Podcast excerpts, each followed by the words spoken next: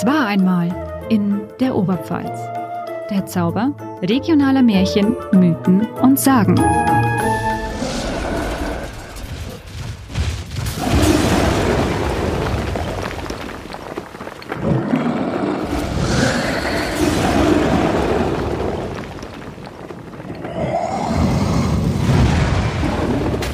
Drakaris. Hallo und herzlich willkommen, liebe Zuhörerinnen und Zuhörer. Nach einer gefühlt langen Zeit melden wir uns jetzt wieder zurück mit einer neuen Folge von Es war einmal in der Oberpfalz. Ich bin Lucia Brunner und gemeinsam mit meinem Kollegen Wolfi Ruppert erzählen wir euch hier regelmäßig von sagenhaften Geschichten oder Wesen aus der Oberpfalz. Ich weiß, ihr habt uns schon vermisst, aber aufgrund von Urlaubs- und Krankheitszeit mussten wir einen Monat pausieren. Dafür starten wir aber jetzt wieder mit einer neuen spannenden Folge in den Herbst durch. Und damit es jetzt allen schön warm wird, da draußen, verrate ich gleich mal, um was es geht. Wolfi und ich sprechen nämlich heute über die wohl gefährlichsten Fabeltiere, die die Märchen- und Legendenwelt zu bieten hat, nämlich über Drachen. Und ich freue mich einfach schon so, denn das ist ein Thema, über das ich wahrscheinlich stundenlang sprechen könnte. Ja, auch von meiner Seite ein herzliches Hallo. Drachen sind ja solche Fabelwesen, mit denen wir im Grunde genommen aufgewachsen sind.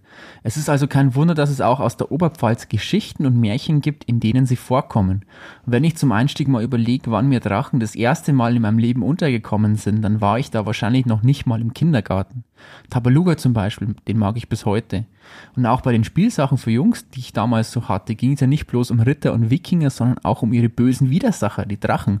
Seid gespannt, was die Oberpfalz da so zu bieten hat. Wie immer starten wir mit unserer Feedback- bzw. Rückblickrunde, die heute von der Lucia kommt. Und wir hatten ja letztes Mal schon eine Geschichte, in der es um Riesen und Drachen ging. Lucia, was hast du denn dazu für uns? Da hast du recht. In unserer 13. Danke. Episode hatten wir ja, bitte, ähm, hatten wir die Geschichte der Hirt und die Riesen. Und da ging es ja um einen heldenhaften Hirten, der mit Hilfe von Riesen einen neunköpfigen Drachen, im Grunde eigentlich einen Lindwurm, besiegte. Und die Folge scheint euch ja gefallen zu haben.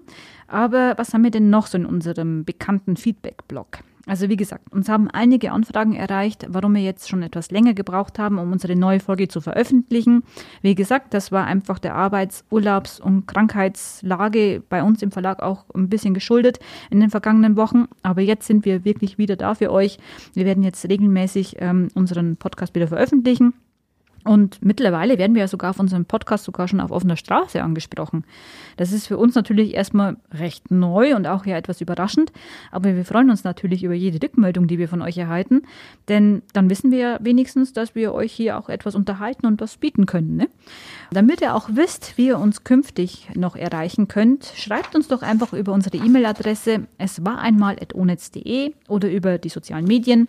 Uns gibt es auf Facebook unter es war einmal in der Oberpfalz und auf Instagram unter es war einmal unterstrich Oberpfalz. Ja, wir freuen uns über eure Anregungen und über das, was ihr uns schreibt. Und jetzt würde ich sagen, geht es einfach mal zum Thema über. Wolfi, magst du uns vielleicht erzählen, woher der Glaube oder der Mythos über Drachen eigentlich so herkommt? Ja, das würde ich natürlich sehr gern, aber wie so oft ist es auch hier wieder mal so, dass man den Ursprung des Drachenglaubens eigentlich gar nicht mehr so genau nachvollziehen kann.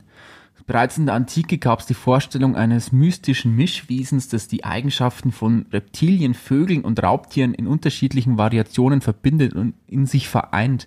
Bei den Griechen und später auch bei den Römern hieß Drache eigentlich erstmal nicht mehr als der starblickende bzw. das scharfblickende Tier und wurde auch oft einfach nur als Wort für eine Schlange benutzt. Mm, bekannt ist der Drache in verschiedensten Kulturen und meistens gehen die Menschen davon aus, dass der Drache vier Beine und zwei Flügel hat und Feuer spucken kann. Ein feuriges Wesen also. Faszinierend dabei ist für mich, dass so gut wie jede Kultur die die ein oder andere Erzählung von Drachen kennt. Im Unterschied zu den Erzählungen zum Beispiel, die wir hier in Europa kennen, in denen die Drachen ja als todbringende Monster dargestellt werden, gibt es aus dem vorderen Orient zum Beispiel bereits Erwähnungen von Drachen aus dem Jahr 2600 vor Christus. Also wirklich uralte Geschichten und wichtig ist hier, dass der Drache da nicht immer als böses Wesen beschrieben wird, sondern auch als Beschützer der Menschen gelten kann. Das ist wirklich faszinierend.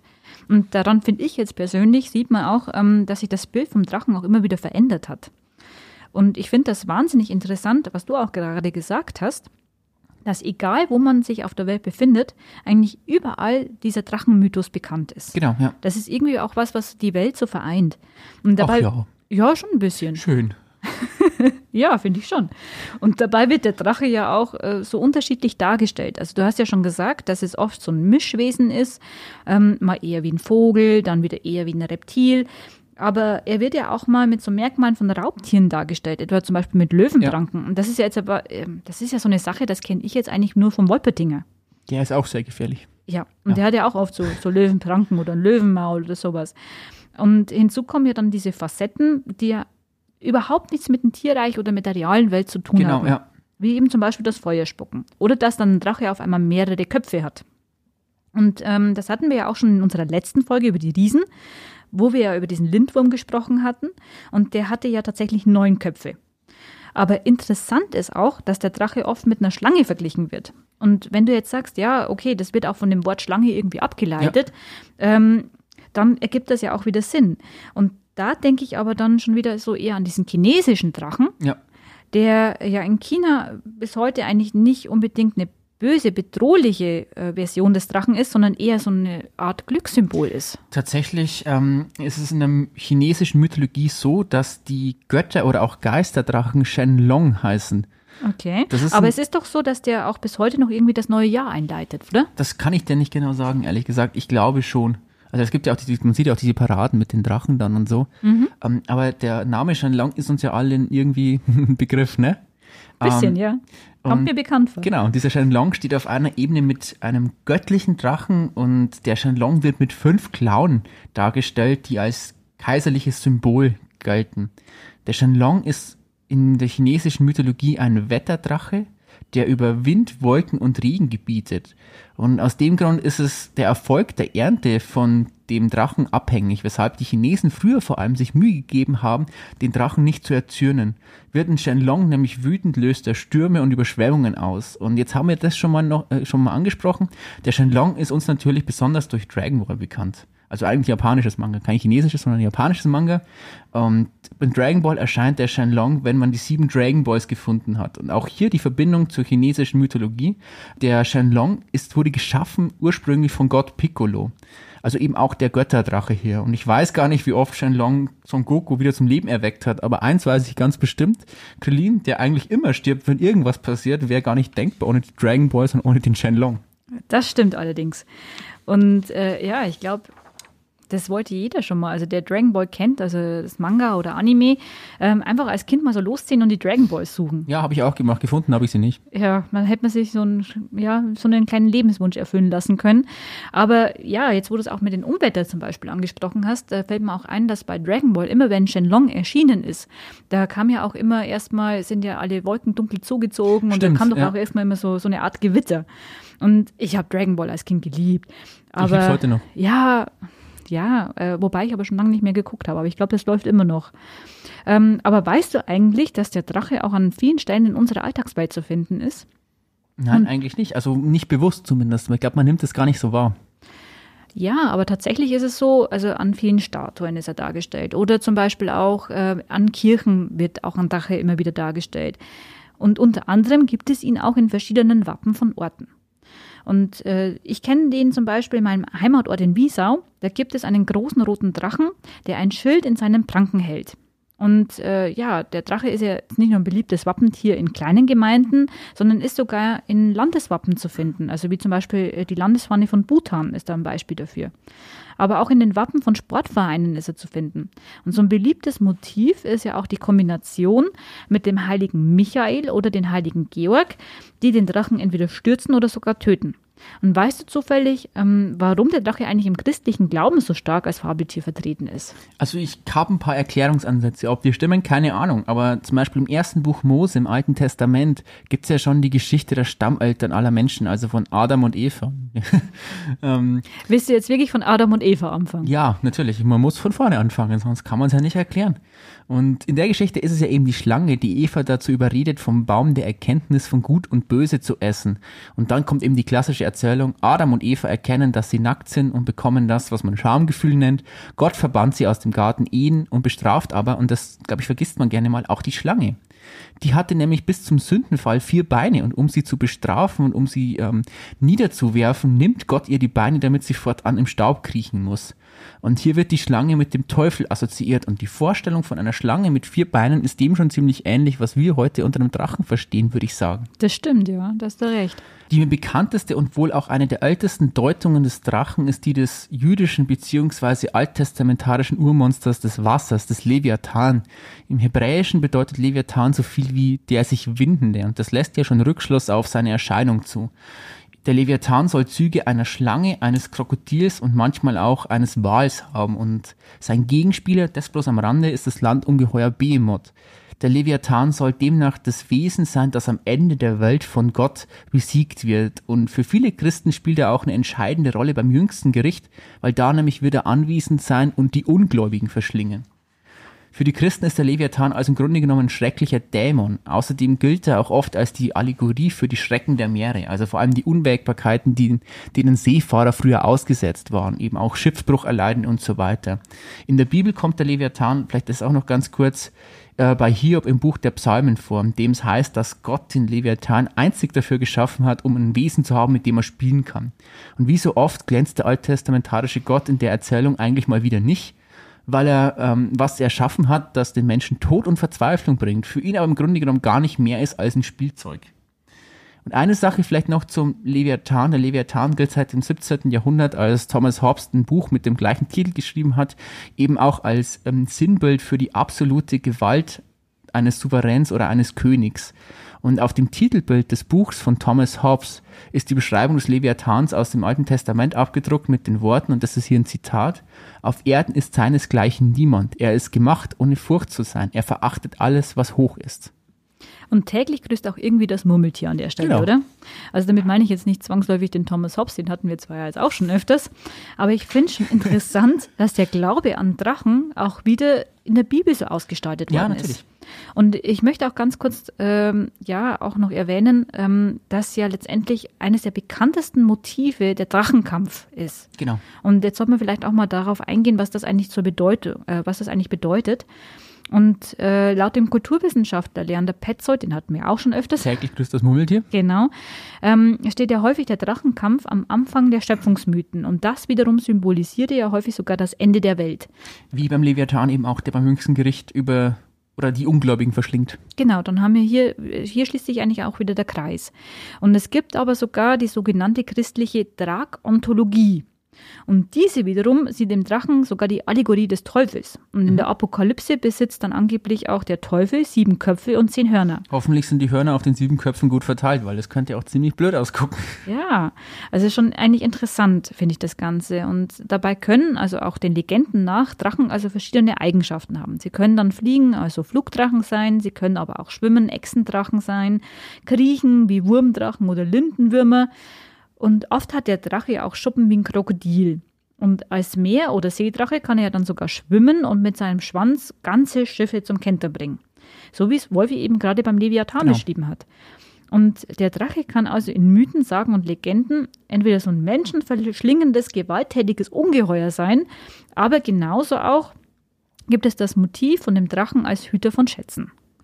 Und bis ins Mittelalter und sogar die frühe Neuzeit hinein wurde der Drache tatsächlich auch von vielen Menschen als real existierendes Tier oder Wesen angesehen. Und ein Beispiel dafür ist äh, Hildegard von Bingen. Ja, Hildegard von Bingen. Die kennt ja auch irgendwie jeder. Und die hat zum Beispiel in ihrer Physiker, ähm, der, wo halt auch die Heilkräfte der Natur beschrieben werden, um etwa 1150 geschrieben, ähm, damit meint sie Drachen, mit Ausnahme seines Fettes ist nichts von seinem Fleische und den Knochen für Heilzwecke verwendbar. Ja, toll. Also nach der Hildegard ist es gar nicht so rentabel auszuziehen und einen Drachen zu töten. Also kein Nose-to-Tail-Tier. nicht unbedingt. Also äh, zumindest nicht, wenn es um das Thema Heilkräfte geht. Aber Vorstellungen über Drachen haben ja auch die naturwissenschaftliche Literatur des 16. und 17. Jahrhunderts sogar beflügelt. Und ja, wir wissen ja auch, die Wissenschaft war damals noch nicht ganz so weit, wie sie heute ist. Da werden nämlich natürlich auch häufig fossile Säugetierknochen als Reste und damit eben auch als der Beweis für die Existenz von Drachen gedeutet. Und wir haben ja auch sowas ähnliches tatsächlich schon auch wieder in unserer letzten Folge gehört, als es um die Riesen ging. Ganz genau. Und ich glaube, in dem Fall, wenn es um Drachen geht, fallen wahrscheinlich nicht nur Säugetierknochen ins Gewicht, sondern auch die Funde von Dinosaurierfossilen, oder? Genau. Es gibt ja genau. bis heute sogar christliche Glaubensgemeinschaften, die davon ausgehen, dass es sowas wie die Evolution nicht gegeben hat und der festen Überzeugung sind, dass die Welt weit jünger ist, als es die Wissenschaft eigentlich behauptet. Und die Erklärung für solche Funde von eben Dinosaurierknochen und so weiter ist dann, dass Gott die Knochen irgendwo hingelegt hat, um die Menschen zu verwirren, nur damit sie denken, dass die Welt eigentlich älter ist, als sie tatsächlich ist. Also manchmal glaube ich, dass, äh, dass die alle dachten, Gott wäre langweilig. Ja, genau. Das ist ja auch mit dem Leviathan nichts anderes. Aber wenn wir uns jetzt vielleicht aufs Neue Testament konzentrieren, dann steckt da auch schon viel von dem drin, was dazu geführt hat, dass wir uns heute Drachen eben so vorstellen, wie wir sie uns vorstellen. Der Erzengel Michael soll zum Beispiel in der Offenbarung des Johannes den Teufel in Form eines Drachen besiegt und in die Hölle gestoßen haben. Und bekannt ist uns ja auch aus der heiligen Verehrung die Geschichte des Drachentöters Georg. Erstmals wurde der heilige Georg zur Zeit der Kreuzzüge im 12. Jahrhundert mit dem Begriff eines Drachentöters in Verbindung gebracht. Die Drachenlegende des Georg ist aber auch so eine, die schon stark den klassischen Rittermärchen, die wir heute noch kennen, ähnelt.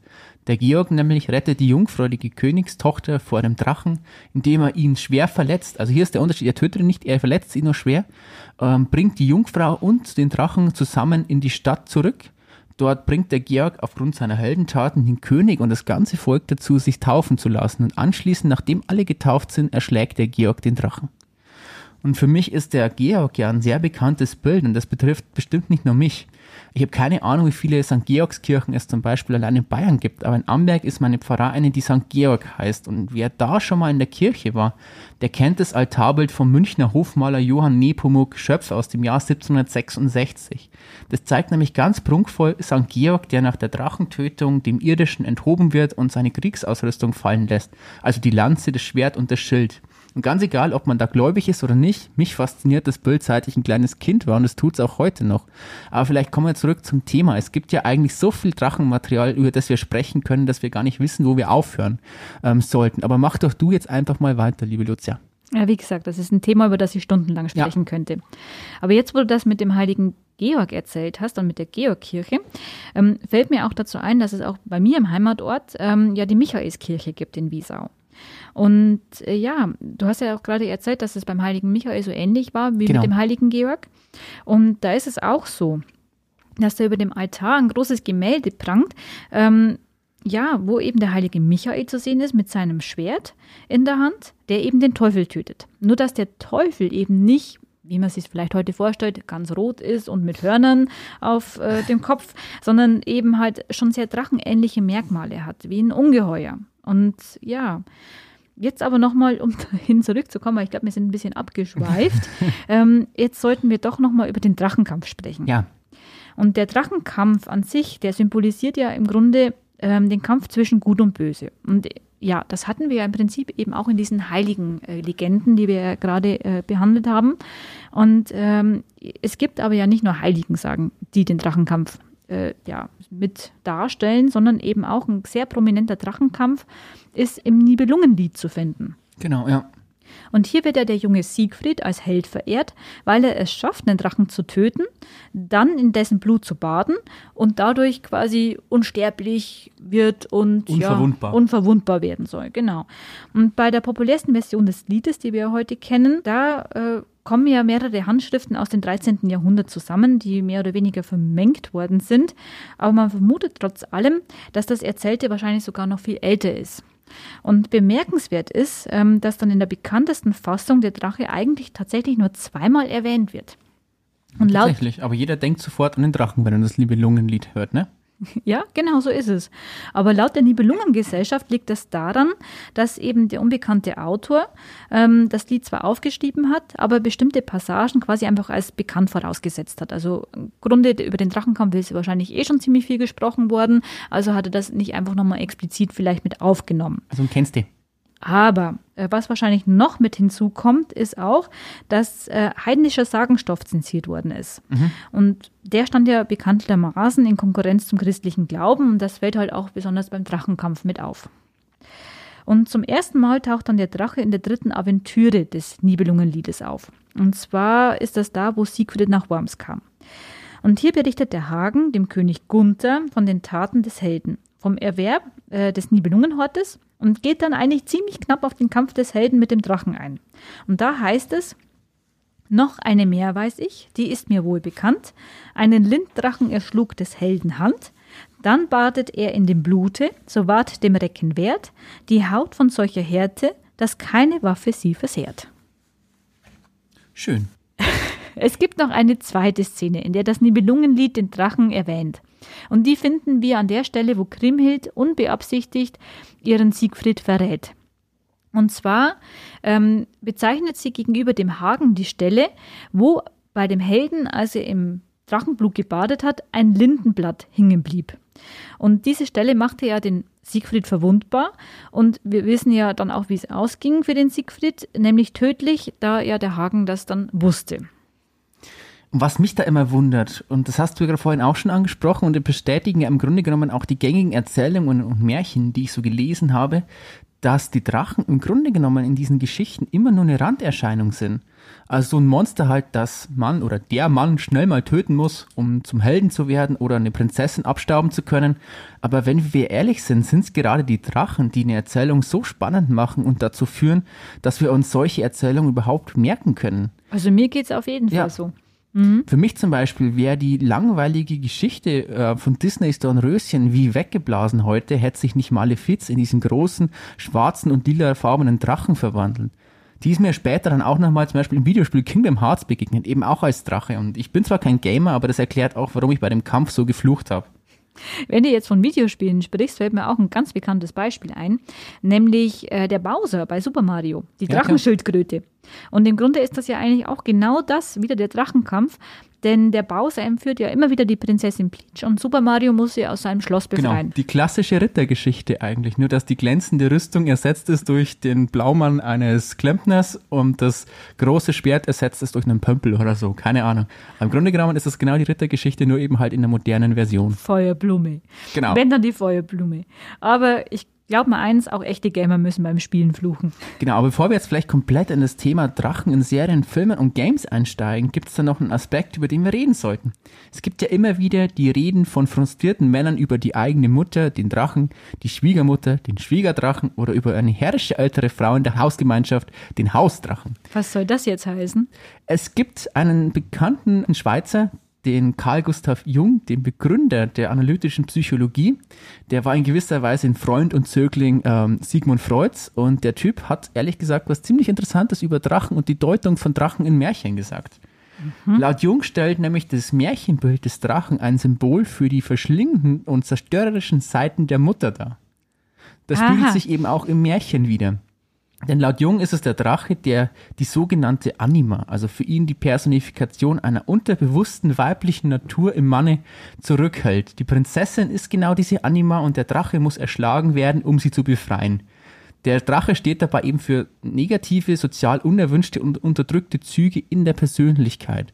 Also hier geht es wirklich in die Psychologie rein und ins Hirnkastel eines Mannes. Und Jung spricht von sogenannten Archetypen, die Personifizierung dieses sogenannten Mutterarchetypen können die Mutter sowie die Stief- oder die Schwiegermutter sein. Das ist zwar jetzt ein bisschen aus dem Zusammenhang gerissen, aber trotzdem glaube ich, überlasse ich euch da draußen einfach mal, was ihr draus macht. Merkt euch, überlegt mal, ob das vielleicht auch auf euch zutrifft, was der Jung da so von sich gegeben hat. Aber macht das bitte nicht nach. Aber beim Hausdrachen muss ich irgendwie sofort an Elsie Kling von der Lindenstraße denken. Da haben wir es wieder, den Archetypen. Das, das, ist genau der Archetyp. Also wer sich da noch erinnern kann. Aber weißt du eigentlich, dass ich wegen Drachen erst richtig gern zum Lesen angefangen habe? Nein, das weiß ich nicht, aber du wirst mir bestimmt erzählen, wie es dazu kam. Ja, ich will. Ähm, in der Grundschule war ich überhaupt gar nicht leseaffin. Mhm. Und dann kam eben damals, da war ich so elf Jahre alt, ähm, der erste Teil der Aragon-Reihe heraus. Und ja, ich war von dem Cover so fasziniert, dass ich das Buch einfach unbedingt lesen wollte. Und natürlich auch dann alle anderen der Reihe. Genau. Und ja, ich weiß, man sollte das Buch nicht nach seinem Einschlag äh, beurteilen, aber bei mir war das halt so. Sehr oberflächlich, Lucia. Sehr oberflächlich. Ja, aber ich hatte Erfolg damit, sagen okay. wir es so. Und bis heute liebe ich Drachen einfach in Fantasy-Geschichten. Und ja, wenn ich jetzt so drüber nachdenke, der Film Dragonheart zum Beispiel, der hat mich damals auch, ja, da musste ich schon eine kleine Träne verdrücken, als da der Drache am Ende gestorben ist. Das war ein Film von 1996, muss man sich mal vorstellen. Und ähm, ja, heute ist es ja ganz anders. Also da kann man ja filmmäßig Drachen richtig schön animieren. Da muss man jetzt einfach bloß an Game of Thrones denken oder der neue Ableger House of the Dragon. Oder man denkt zum Beispiel auch an Hagrid von Harry Potter, der ja im ersten Teil ähm, dieses Drachenei hat, wo ja Norbert aus dem Ei schlüpft. Und das war so süß, als die kleine Echse aus dem Ei geschlüpft ist und dann naja. Feuer gespeitet. Also man muss schon sagen, diese Echse oder der Norbert war, das war ja im ersten Harry Potter Teil, der war schon noch ziemlich schlecht gemacht. Das war so eine Mischung aus CGI und irgendwie so einem komischen Roboter. Das sah irgendwie schon sehr, sehr befremdlich aus. Vor allem aus heutiger Sicht sehr befremdlich, finde ich. So habe ich das nicht Süß war der nicht. Doch, der war süß. Hab, Aber vielleicht noch eine andere Sache zu Harry Potter ganz kurz an der Stelle. Ähm, die J.K. Rowling, die spielt ja ganz gern mit komischen lateinischen Wörtern, die im Grunde genommen gar nicht so passen und die sie dann immer so anpasst, damit irgendwelche seltsamen Namen rauskommen. Draco Malfoy. Wenn wir, wenn wir uns überlegen, woher, woher die beiden Wörter kommen, Draco und Malfoy, Draco, Drache oder Schlange? Die Schlange wahrscheinlich eher aus dem Lateinischen und Malfoy, böse. Böse Schlange. Das ist die Übersetzung von Draco Malfoys Namen. Deshalb musste er eigentlich bei Slytherin landen. Genau, Slytherin, Slytherin. So. Aber vielleicht auch, sobald jemand Harry Potter sagt, dann muss ich immer den Herrn der Ringe sagen. Ähm, da gibt es ja auch diesen ganz bekannten Drachen, vor allem aus dem kleinen Hobbit. Smaug ist ja so ziemlich das Paradebeispiel für einen bösen, schatzhütenden Drachen. Das stimmt allerdings. Er badet ja auch gern im Gold, genauso genau. wie Dagobert. Genau, der ist auch irgendwie ein Drache. Hühner stammen ja auch von Dinosauriern ab, also haben die auch irgendwie eine Verbindung, Dagobert und ein Drache. Es schließt sich der Kreis. Genau, der Kreis schließt sich. Das muss so sein.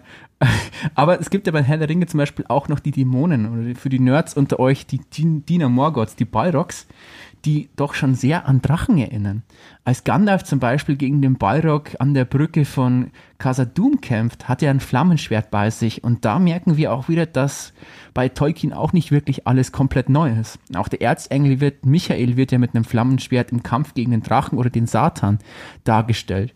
Und wer mir auch heute noch ein Begriff ist, jetzt ein bisschen weiter weg von dieser Fantasy-Welt, aber für mich immer noch sehr wichtig ist, ist der Drache Elliot aus dem Disney-Film. Das ist auch noch Fantasy. Ja, der ist überraschenderweise so ganz und gar nicht böse und total lieb. Und das ist ja ein Film, der, ich weiß gar nicht, ich glaube, der ist in den 60er Jahren produziert worden. Und da wird der Drache ja wirklich als Comic, als Zeichentrickfigur in den Film mit echten Menschen eingefügt. Und ich finde ihn aber so toll gemacht, dass er mir heute noch gefällt. Es gibt aber auch sogar eine neuere Version von 2013, habe ich gesehen. Das interessiert mich nicht, ich bin Traditionalist, ich mag nur den Originalfilm. ja, jeder wie er mag. Ne? Ja. Aber äh, es gibt ja auch noch, äh, ja, wenn wir über kleine, süße Kinderdrachen reden, da gibt es ja auch zum Beispiel den kleinen Drachen Kokosnuss oder Grisou, der Feuerwehrmann. Also ein Drache, der im Grunde selber seine eigenen Feuer löschen muss. Also er ist Problem und Lösung zugleich. Im Prinzip ja. Ja. Und generell finde ich ja, dass in der Popkultur Drachen nicht mehr per se als böse dargestellt ja. werden, sondern ja vielmehr als treue Beschützer oder Partner von Menschen. Und so ähnlich hatten wir das ja auch bei den Hexen, dass ja so ein, so ein Imagewandel eigentlich stattfindet. Das beste Beispiel für einen solchen Imagewandels ehemals böser Figuren war ja auch der Film Maleficent mit Angelina Jolie. Da wird ja auch die ultraböse Hexe, die im alten Disney-Film sogar noch ähm, zum Drachen mutiert war, auf einmal gut.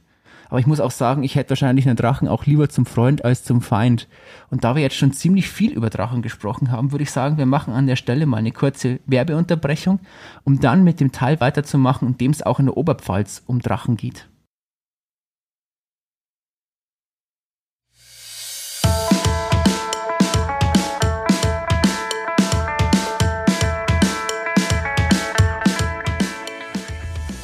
Ihr wisst ja, die Oberpfalz ist idyllisch, sie liebt ihre Traditionen und sie ist eine eingeschworene Gemeinschaft. Aber was ist eigentlich mit den Menschen, die aus dem Rahmen fallen? Wie schwierig ist es zum Beispiel, sich hier auf dem Land zu outen? Ist da wirklich die einzige Lösung, nach Regensburg, München oder Berlin umzuziehen? Dass das keine Lösung sein kann, dürfte jedem Menschen klar sein. Wir von Oberpfalz Medien nehmen das Thema ernst und haben dazu einen neuen Podcast aus der Wiege gehoben. Unsere VolontärInnen widmen sich in ihrem neuen Projekt Zeit für Pride diesem Thema. In sechs Folgen kommen Menschen zu Wort, die sich als Mitglied der LGBTQ-Gemeinschaft in der Oberpfalz identifizieren. Sie erzählen von ihren Outings, ihren Schwierigkeiten, aber auch von ihren Hochzeiten.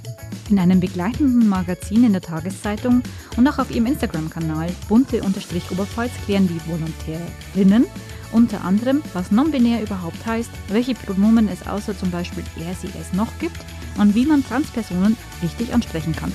Der Zeit für Pride Podcast startet am 16. Oktober und ist dann auf allen gängigen Plattformen wie Spotify, Google Podcasts, Deezer sowie auf onetz.de für euch abrufbar. Lasst grau hinter euch und erfahrt, wie bunt die Oberpfalz ist.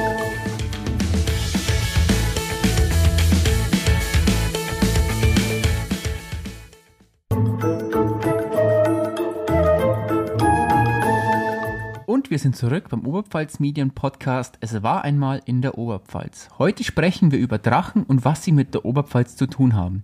Nachdem wir ja viel darüber erzählt haben, wie böse und abscheulich Drachen eigentlich sind, wird es euch sicherlich verwundern, was der Franz Xaver von Schönwald über Drachen in der Oberpfalz geschrieben hat. Ihm zufolge waren die Drachen nämlich nicht die widerlichen, brandschatzenden Ungeheuer, die ganze Städte in Schutt und Asche legen, sondern vor allem eins. Ganz gemeine und fiese Schmalz- und Milchräuber. Fliegende Schweinebacken also. Mehr oder weniger. Aber böse war der Drache tatsächlich auch in der Oberpfalz. So ein Drache galt nämlich laut Schönwert als Verbündeter von Hexen. Er ist feurig, so groß wie ein Wischbaum, sein Kopf gleich dem eines Fischotters oder eines Fisches, den Schweif einem struppigen Besen. Er fliegt sehr schnell, haushoch und streut im Fluge sprühende Funken. Wobei man auch sagen muss, ein Fischotter und ein Fisch schauen schon ein bisschen verschieden aus voneinander, für dich? Ja, ich glaube jetzt, das geht auch eher in Richtung Wolpertinger wieder. Ja, okay, gut.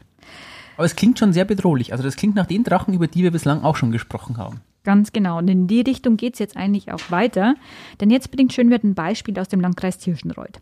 Zur Ebnat sah ihn einer fliegen mit feurigen Rachen und Schweife, mit Flügeln und Pratzen, den Leib blau, feuerspeiend.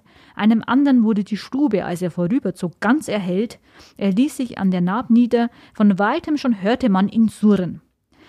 Genau, und diese Geschichte soll Schönwert dann in Bernau aufgeschnappt haben. Und jetzt geht es dann schon wieder ein bisschen weiter südlich in Richtung Roding. Da gilt er nämlich als große Schlange. Acht bis neun Schuh lang, schreibt Schönwert. Er fliegt mit den Rachen aufgesperrt, die Zunge weit herausgestreckt, den Schweif spitz und aufgeringelt, an den Pfoten Flughäute wie eine Fledermaus, er glüht am ganzen Leibe und sprüht Funken. Sehr schön. Aber jetzt kommt genau das Kuriosum, das auch du gerade angesprochen hast, lieber Wolfi. Denn der Drache soll durch Schornsteine in die Häuser fliegen und dort alle Milch aussaufen. Wie der Weihnachtsmann. Wie der Weihnachtsmann. Mhm. Nur, dass der Weihnachtsmann meistens Kekse kriegt, oder wie war das? Kekse und Milch. Wo er einfliegt, hat man nicht Butter, nicht Schmalz, nicht Milch. Und die Kühe geben Blut, schreibt Schönwert zum Drachen. Denn er nimmt alles mit und speit es der Hexe auf den Herd, welche mit ihm im Gespiele ist. Auch das wiederum stammt aus Bernau. Und ich habe jetzt ganz komische Bilder im Kopf. Die Vorstellung der Hexe am Herd mit dem Drachen, die mit dem Drachen im Gespiele ist. Uah. Ja, auch das Kopfkino ist hier schon wirklich wieder sehr bemerkenswert, ja. dass man hier bekommt. Ähm, aber Schönwert wäre ja jetzt nicht schön, wenn er nicht auch wüsste, was man gegen den Milch- und Schmalzraub eines Drachen alles so tun kann. Bestimmt was total naheliegendes, oder? ja, also Logikfehler wissen wir ja, gibt es hier mehr als nur einen meistens. Aber was sagt er denn da jetzt genau dazu? Hier schreibt er, gegen den Schmalzraub des Drachen hilft sich die Bäuerin, indem sie die Haut, welche die Milch macht, Hexe genannt, verbrennt. Damit verbrennt die Hexe, welche die Kuh geschadet hat. So heißt es zumindest in Neustadt. Mhm. Und dann gibt es noch einen äh, weiteren Weg, der aus Chemnat her empfohlen wird. Oder die Bäuerin legt beim Ausrühren ein Stück Eisen unter das Rührfass. Also jedem, dem vielleicht schon mal Milch am Herd übergelaufen ist und dann angebrannt ist, der kennt den Geruch. Und wenn ich mir jetzt vorstelle, dass man die Milchhaut komplett anzündet, dann ist es, glaube ich, so ein Gestank, den kriegst du wahrscheinlich wochenlang nicht mehr aus der Bude. Da würde ich als Hexe auch nicht kommen. ja, ich glaube, da kommt dann keiner gern mehr tatsächlich in die Bude rein. Ähm, was man natürlich auch hier sagen muss. Ähm, die Oberpfalz war im 19. Jahrhundert vor allem landwirtschaftlich geprägt. Schmalz, Milch, Fett, das waren alles wertvolle Zutaten. Ja. Und natürlich, wenn äh, jetzt sowas gestohlen worden ist, da hat was sehr Wichtiges in der Küche einfach gefehlt oder auch was sehr Teures damals. Und da kann man sich dann schon vorstellen, dass jetzt ein Drache tatsächlich dann auch was Böses tut, wenn er Schmalz oder Milch oder Fett dann irgendwie raubt. Ja, bloß die Lösung des Problems ist das, woran ich mich störe, weißt du? Aber jetzt kommt was Faszinierendes, denn Schönwert hat jetzt per se den Drachen nicht nur als etwas Bedrohliches dargestellt. Mhm. Ähm, da schreibt er nämlich unter anderem, es gibt noch eine andere Art Drachen, die langen, schlängelnden Feuerstreifen, welche im Herbste und Frühling bei sternhellen Nächten in den Lüften fliegen. Das ist aber echt schön. Wenn sich dieser Drache zeigt, wird ein gutes Jahr. Mhm. Und das erinnert eigentlich ja schon ziemlich stark eher an die chinesischen Drachen. Und ja, wie gesagt, der Drache ist hier kein Monster, sondern eigentlich auch wieder so eine Art Glückssymbol. Mhm. Aber soweit jetzt mal zu den Theorien von Schönwert. Ähm, es gibt ja in der Oberpfalz einen ganz bekannten Drachen, der sogar im Guinness-Buch der Weltrekorde steht. Weißt du, wen ich da meine? Ja, ich gehe fest davon aus, dass du den Drachen Funny meinst, oder? Das ist der riesige feuerspuckende Drache, der beim Furter Drachenstich eingesetzt wird und zum Beispiel auch beim Oberpfalztag an der Amberger OTH dabei war. Das ist schon ein krasses Vieh. Allerdings, das ist ziemlich groß. Ähm, aber laut der Website des Drachenstichs handelt es sich dabei um, Achtung, ich zitiere jetzt was, weil das ist ein super Beispiel dafür, wie man was richtig Cooles nicht so cool beschreiben kann, wie es eigentlich ist, um den Anführungszeichen größten vierbeinigen Schreitroboter der Welt. Das Ui. klingt jetzt erstmal irgendwie nichts sagen und auch nicht wirklich total begeisternd, ne? Aber so ist es ja eigentlich nicht. Nee. Eigentlich ist das ja wirklich ein total spannendes Teil. Ja, ja, natürlich. Mehr als 20 Firmen und Institutionen waren am Bau von dem Drachen beteiligt. Hollywood-Effektspezialisten von Magicon waren dabei, ebenso wie Mechatronik- und Metallbaufirmen bis hin zu Audi und sogar das Deutsche Zentrum für Luft- und Raumfahrttechnik hatte da die Finger im Spiel. Insgesamt ist der Drache Funny 15,5 Meter lang, 3,8 Meter breit, 4,5 Meter hoch, hat eine Flügelspannweite von 12 Metern und sogar ein Gewicht von 11 Tonnen und natürlich kann er auch Feuer speien. Ja, das ist schon ein beeindruckender Roboter eigentlich. Aber alles schön und gut. Äh, könntest du mir jetzt eigentlich auch noch ein bisschen was darüber erzählen, ähm, was es jetzt an sich mit dem Furter Drachenstich auf sich hat, also mit der Legende dazu? Ja, das kann ich tatsächlich. Mit dem Spiel. Und zwar ursprünglich war der Drachenstich in Furt im Wald Teil einer Fronleichnamsprozession, also das heißt zumindest. Ähm, aus dem Jahr 1590 ist zum Beispiel die Meldung erhalten, dass daran aber auch schon Bürger beteiligt waren, die in Rüstung an der Prozession mitgegangen sind. Man könnte demnach annehmen, dass der Drache ähm, vielleicht irgendwie die Georgs-Erzählung äh, wieder aufnimmt, weil sich sonst eigentlich nicht wirklich erklären lässt, warum da auf einmal eine Drachentötung auftaucht. Fronleichnam und ein Volksbrauch sind also offenbar irgendwie ineinander übergegangen. Und weil es von Seiten der Obrigkeit und der Kirche Kritik am Brauch mit einem christlichen Feiertag gab, also an diesem Brauch, ähm, haben die Furter ihren Stich dann irgendwann in den Sommer verlegt. Und die heutige Geschichte geht auf eine aus dem Jahr 1951 stammende Geschichte von Josef Martin Bauer zurück. Die Geschichte wurde bereits wieder neu gefasst und auch er hat eine Neufassung produziert. Ähm, und da geht die Drachentötung in, ähm, oder spielt sich die Drachentötung vor dem Hintergrund der Hussitenkriege im 15. Jahrhundert ab. Und in der Version wird der Drache zum Symbol für die Schrecken des Krieges im Grenzland um Furt herum. Held und Drachentöter ist der Fahnenträger Uro, der seine Burgfrau Maria rettet. Auch das ist also im Grunde genommen wieder eine klassische Rittergeschichte mit einem Drachen. Krass. Also auch hier ist wieder dieses Drachenkampfmotiv aufgenommen worden. Und in der Geschichte ist also eigentlich der Drache mehr oder weniger so ein Sinnbild, als mhm. jetzt ein reales Monster. Genau. Das finde ich schon spannend. Das war mir nicht auch bisher noch gar nicht so bewusst. Aber was mich jetzt noch auch interessiert ist, ähm, wie schaut es denn jetzt eigentlich in der Märchenwelt aus? Wir sollten jetzt, wir sind ja jetzt eigentlich bei uns hier im Hauptteil, mhm. vielleicht mal langsam zu einer Geschichte kommen. Und ich glaube, da hast du was gefunden für Ich habe was gefunden. Auch da ist es so, ähm, das ist eine Geschichte, die kennt man eigentlich sehr gut. Als Geschichte für euch haben wir uns heute die Oberpfälzer Version des tapferen Schneiderleins ausgesucht. In der Story kommen auch Drachen vor. Sie sind zwar keine Hauptfiguren, aber wenn wir richtig gelegen sind, merkt ihr euch Geschichten mit Drachen auch, wenn sie nur am Rande vorkommen.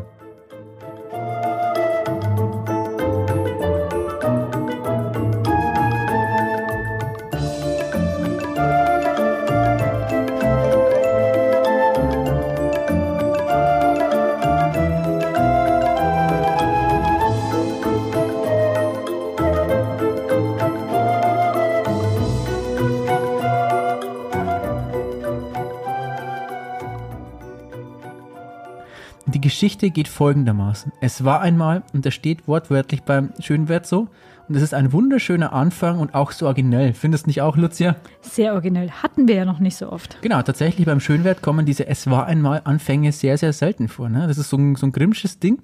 Aber beim Schönwert eigentlich so kommen die so gut wie gar nicht vor. Ja, aber ab und zu mal, wie man ja hier sieht, auch. Ja, aber selten. Also das mhm. ist was Besonderes. Freut euch. Es wird ein besonderes Märchen. Genau. Okay. Nochmal von vor. Es war einmal ein Schneider, der war nicht besonders groß oder stark, aber er wanderte durch die Welt. Für uns in Oberpfalz also von Regensburg bis Tirschenreuth und von Kam bis Neumarkt. Okay, okay, man kommt halt in der Oberpfalz schnell an seine Grenzen. Ne? Genau. Ne? Und der Schönwert schreibt, und das ist hier ein Zitat, wie er eines Tages so dahinging, kam er in einen Wald und in diesem zu einer Quelle, neben welcher ein rotseidenes Band lag, auf dem die Worte standen, sieben auf einen Schlag, wer macht es mir nach? Und weil es doch recht ungewöhnlich war und das Tuch offenbar auch recht schön, band er sich das um die Hüfte und wanderte mit diesem Tuch weiter. Ja, was auch sonst, wenn das Band auch da einfach so rumliegt, oder? Aber ich schätze mal, das hat noch irgendwo so einen Haken in der Geschichte. Ja, genau. Der, der kommt noch. Am Band, glaube ich, ist kein Haken, aber in der Geschichte gibt es noch einen. Denn plötzlich bäumte sich ein Riese vor unserem Schneider auf. Der drohte ihm und beschimpfte ihn, während er, der Schneider einfach weiter seines Weges ging. Und die Worte auf dem Tuch, die hatten sich dem Schneider so richtig ins Gedächtnis gebrannt. Der ging einfach immer weiter, während der Riese neben ihm herging und weiter pöbelte. Und das funktionierte so lange, bis die beiden an einen Kirschbaum kamen, an dem unzählige reife, leckere Kirschen hingen. Da sagte der Riese überheblich, Lass mich die Zweige herunterbiegen, damit du noch etwas von den Früchten essen kannst, danach werde ich dich umbringen. Nett. Ja, es wird noch netter, denn als der Riese die Äste herunterbog, wollte der Schneider nach den Kirschen greifen, aber der Riese ließ die Äste einfach wieder nach oben schnellen und der Schneider wurde um die 30 Meter in die Höhe katapultiert. Das ist ja an und für sich eigentlich schon mal tödlich, wenn man wieder unten ankommt. Mhm. Aber, aber dank seines Seidentuchs kam der Schneider trotzdem unbeschadet unten wieder an, weil er geistesgegenwärtig in der Lage war, das Seidentuch als einen Fallschirm zu benutzen. Also bitte, liebe Kinder, nicht nachmachen. Trotzdem schlau von dem Schneider. Ja, hat er ja dem Riesen eigentlich fast schon ein Schnippchen geschlagen. Ja, hat er auch. Und wenn ihr es daheim trotzdem nachmachen wollt, dann macht es so, dass es gut funktioniert. Hey. Jedenfalls, wie gesagt, dem Riesen imponierte das sehr. Beide gingen weiter ihres Weges, ohne dass der Riese den Schneider weiter bedroht hätte. Ähm, unterwegs aber las der Schneider einen Vogel auf, den er verstecken konnte, ohne dass der Riese davon Wind bekam. Und nachdem die beiden einige Zeit schweigend nebeneinander hergegangen waren, hob der Riese einen Stein auf. Der sagte dann zum Schneider, Lass uns um die Wette werfen, dann werden wir sehen, wer von uns beiden der Mächtigere ist. Also der Riese warf den Stein, sodass der Stein so gut wie fast hinter dem Horizont verschwunden war. Der Schneider aber der tat nur so, als würde er einen Stein aufheben und ließ stattdessen den Vogel fliegen. Und der Vogel war in Windeseile aus dem Sichtfeld der beiden Wettkämpfer verschwunden, und zwar so schnell, dass der Riese gar nicht begriff, was der Schneider da eigentlich geworfen hatte. Und der Schönwert schreibt dazu, nun bekam der Riese schon eine bessere Meinung von seinem kleinen Reisegefährten und bot ihm an, ihn in seine Höhle mitzunehmen, wo ihrer zwölf beisammen wären. Er selber aber sei der König dieser zwölf. Mhm. Da hat er aber den Riesen trotzdem mal nochmal so richtig beeindruckt, oder? Aber irgendwie fehlen mir noch ein bisschen die Drachen. Ja, jetzt warten noch ab. Die Drachen kommen dann schon noch und die werden auch eine wichtige Rolle in der Geschichte noch spielen. Okay. Ich erzähle jetzt aber erstmal weiter, denn nachdem die beiden weitergewandert waren, wollte der Riese am Ende doch noch einmal so richtig wissen. Er hob wieder einen Stein hoch und quetschte ihn so sehr, dass Wasser aus dem Stein herausdrang. Was der Riese aber nicht mitbekommen hatte, wieder so eine Geschichte, weil irgendwie bekommt der Riese ziemlich viel nicht mit, war, dass der Schneider unterwegs ein Stück Käse gefunden hatte. Und als der Schneider nun den Käse so fest drückte, dass Milch daraus trat und ein Riesen fragte, ob er das auch könne, dass er aus einem Stein Milch herausquetscht, war der Riese komplett von den Socken.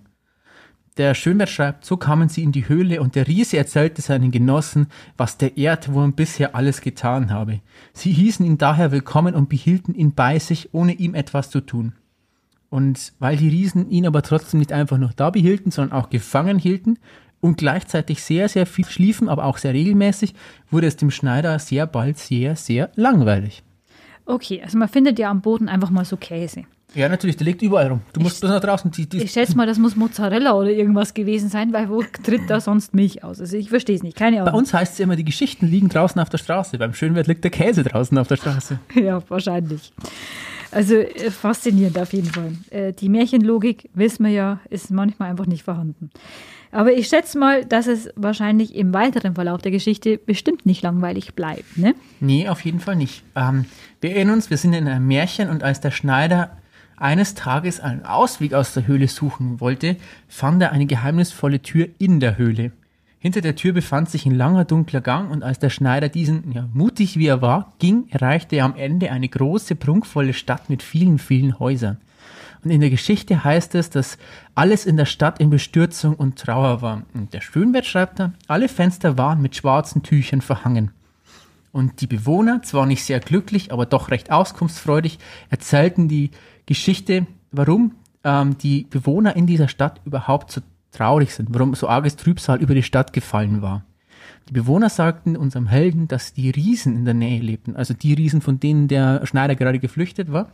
Und diese Riesen die Stadt immer wieder in Angst und Schrecken versetzten. Und weil es noch nicht übel genug war, berichteten sie auch noch davon, dass sieben Drachen in einer nahen Höhle hausten. Hier, Lucia, sind die Drachen. Ja, endlich. und diese Drachen verlangten von den Menschen jeden Tag ein Menschenopfer. Und jetzt kommt die sozusagen die Kirsche auf dem Haufen des Lebens der Stadtbewohner war, dass da auch noch eine ähm, Schlange in einem Baum lebt, die alle Menschen frisst, die in die Nähe dieses Baums kommen. Und natürlich, das erzählten die Bewohner unserem Schneider auch, hat sich bislang kein Held gefunden, der die Stadt von den Monstern befreien könnte.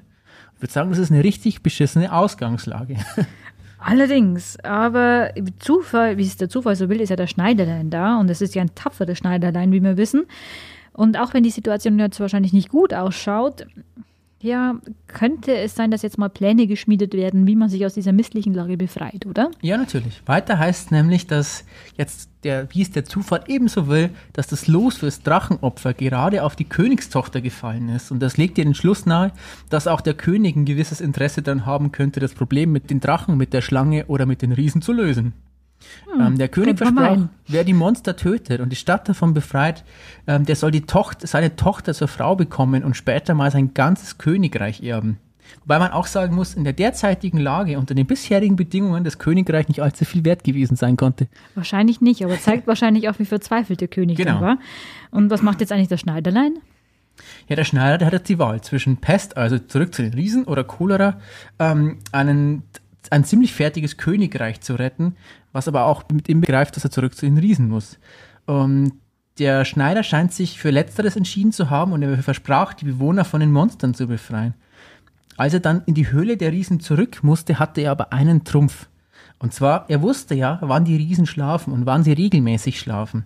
Mit einem Schwert bewaffnet machte er sich auf und schlug den schlafenden Riesen, offenbar sehr leise, weil keiner der Riesen ist aufgewacht, eben den Kopf ab. Natürlich musste der Schneider und dessen Beruf übrigens in der ganzen Gesch Geschichte bislang null Bedeutung hat und es auch im weiteren Verlauf nur ganz am Rand haben wird, einen Beweis für den König mitbringen, dass er die Riesen tatsächlich getötet hat. Und deshalb schnitt er den Riesen sowohl die Zungen als auch die Augen raus. Sehr einfallsreich ja. mal wieder. Ähm, erinnert mich eigentlich auch wieder an das Märchen, das wir das letzte genau. Mal schon hatten mit dem Lindwurm. Äh, da wurden ja dem Drachen die Köpfe abgeschnitten und auch die Zungen.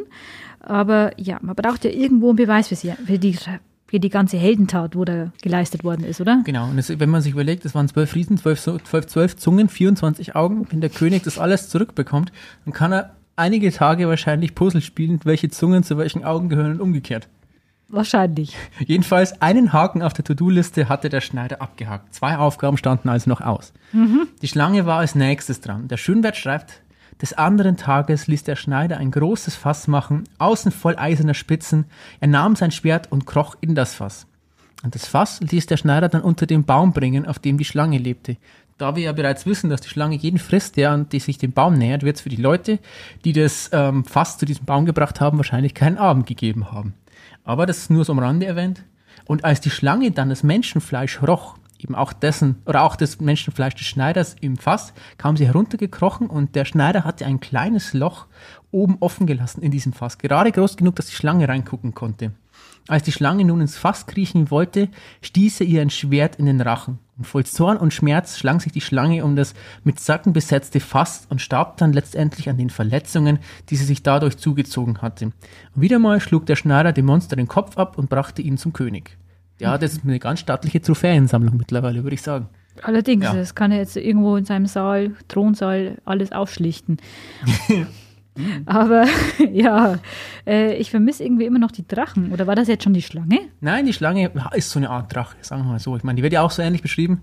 Wir haben ja gerade vorhin auch schon drüber gesprochen, Schlange und Drache, das hängt irgendwie zusammen, aber jetzt kommen die, die richtigen Deshalb frage ich. Jetzt kommen die richtigen Drachen auch noch. Und zwar der letzte Punkt auf der Liste.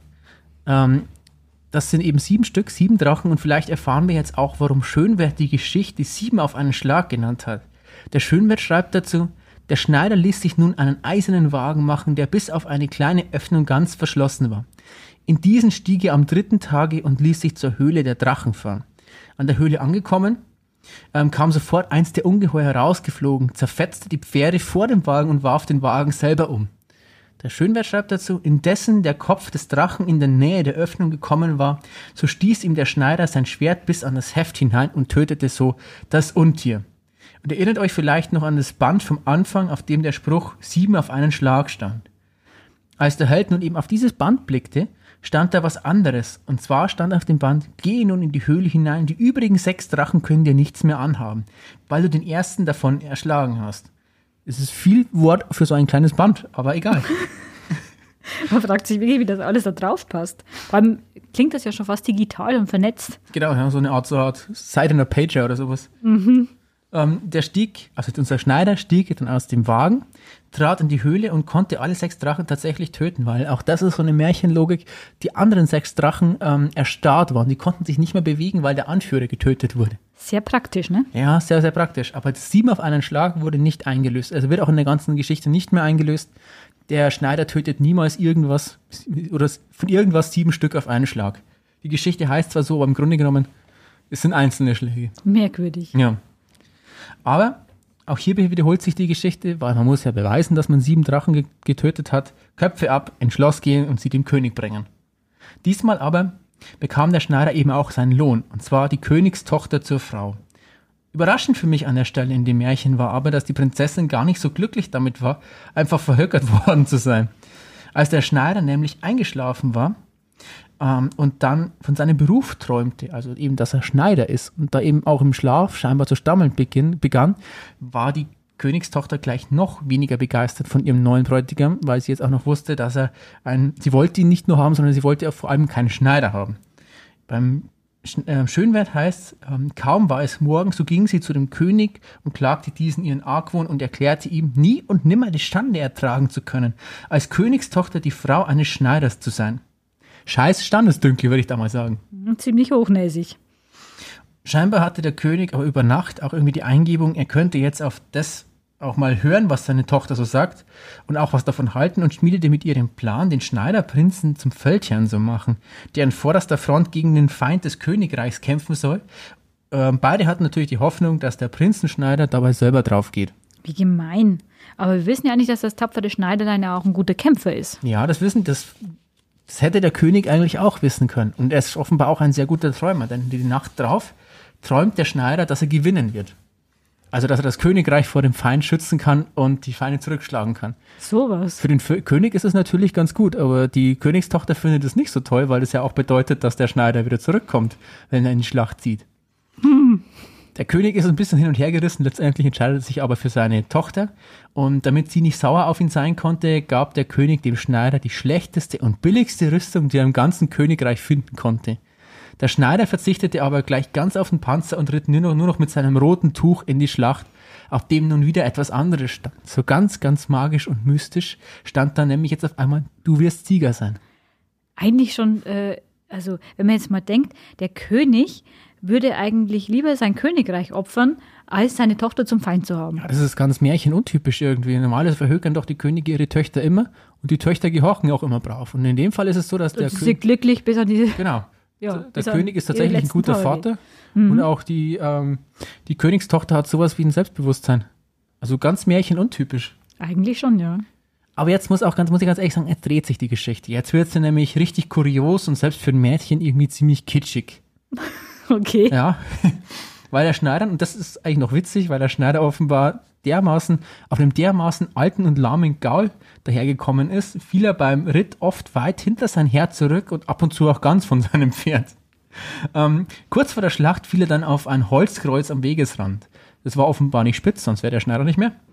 Und weil seine Waffen eh nichts taugten, ritt er dann mit diesem Holzkreuz in der Hand gegen den Gegner. Und den beschreibt, den, oder die Gegner beschreibt der ähm, Schönwert als ein Heer aus lauter Heiden. Also du merkst schon, er hat das Kreuz in der Hand, dass der Gegner ist ein Heer lauter Heiden. Text, Sehr heroisch christlich. Ja, ja, genau. Mhm. Und im Text heißt jetzt, so ging es gegen den Feind. Dieser aber wurde kaum des Kreuzes ansichtig, welches der Schneider an der Spitze des Heeres trug, als sie in wilder Flucht umkehrten und dem Schneider den vollständigsten Sieg überließen. Sie hatten nämlich vermeint, dass der Gott der Christen mit diesen streite und gegen einen Gott könnten Menschen nicht kämpfen. Da fällt einem nichts mehr ein. Ja, und die komplette Schlacht ist geworden, ohne sie überhaupt geschlagen zu haben, weil er ein Holzkreuz vorne herangetragen hat auf einem alten, klapprigen Gaul. Oh Wunder. Ja. Der Feind war ihm geschlagen, der Schneider kehrte siegreich zurück zum König und auf einmal fand ihn auch seine tolle Ehefrau gar nicht mehr so doof.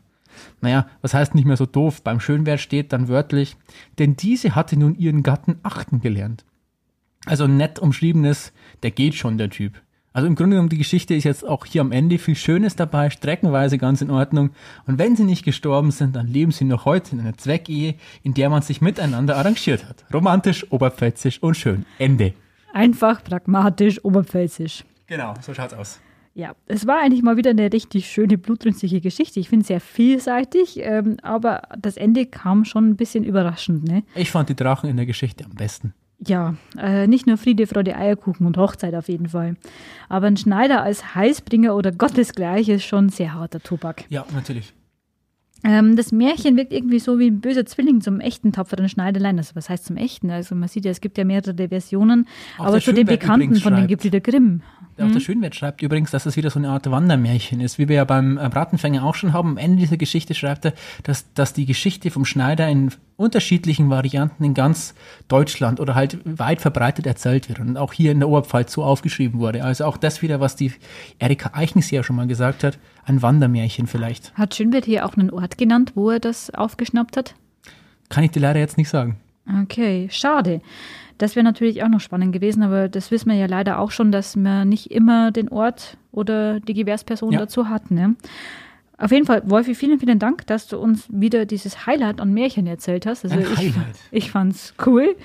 Aber nichtsdestotrotz äh, sind wir jetzt auch schon wieder am Ende unserer Folge angekommen. Und ja, wenn man auch noch gefühlt Stunden über Drachen reden könnte, Drachen sind einfach toll, oder? Ja. ähm, müssen wir jetzt trotzdem mal unseren, Stru äh, unseren Schlussstrich ziehen. Dafür gibt es aber wie immer schon mal eine kleine Vorausschau zur nächsten Folge. Dieses Mal wieder wie gewohnt im November. Der ist ja bekannt auch als Totenmonat. Deshalb wird schaurig. Es geht um das Thema Tod und auch um todverkündende Gespensterwesen wie den Totenvogel oder das Erdhammerl. Zudem sprechen wir auch darüber, wie arme Seelen erlöst werden können. Also, es könnte wieder eine sehr tiefsinnige Folge werden. Wir freuen uns drauf und sind dann am 10. November wieder zurück. Bis dahin, sagen wir mal, macht's gut. Ciao, bis bald. Ciao.